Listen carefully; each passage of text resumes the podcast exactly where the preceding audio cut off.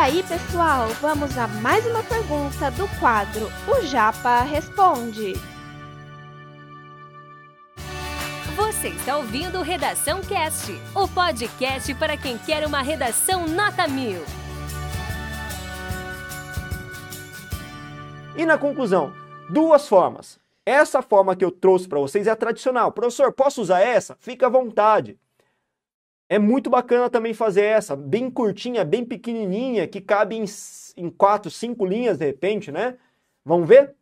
Toda vez que você fizer esse tipo de conclusão, não se esqueça de retomar a tese, que é a sua posição. A sua posição é a favor do esporte, é, da inclusão de atletas transgêneros, transexuais, aliás, né?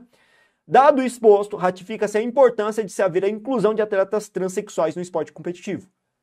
Veja que o que eu estou fazendo é simplesmente afirmar o que a gente colocou lá na tese.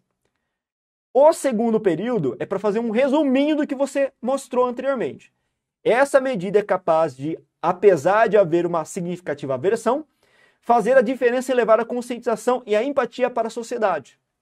Vamos fechar o texto? Assim, espera-se a formação de um país mais tolerante e que possa proporcionar dignidade a todos.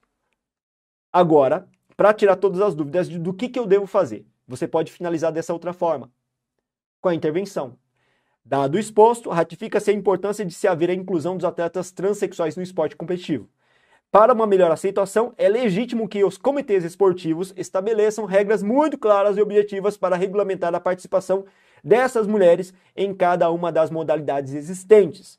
Assim, espera-se a formação de um país mais tolerante e que possa proporcionar dignidade a todos. Veja que essa conclusão é uma intervenção que tem, se a gente for analisar, essa, inter, essa intervenção tem agente, tem ação e tem efeito.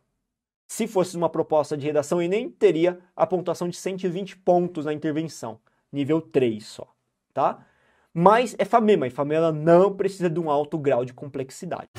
Esse conteúdo é um oferecimento da Corrija-me, a plataforma preferida no ensino de redação. Saiba mais em corrijame.com.br.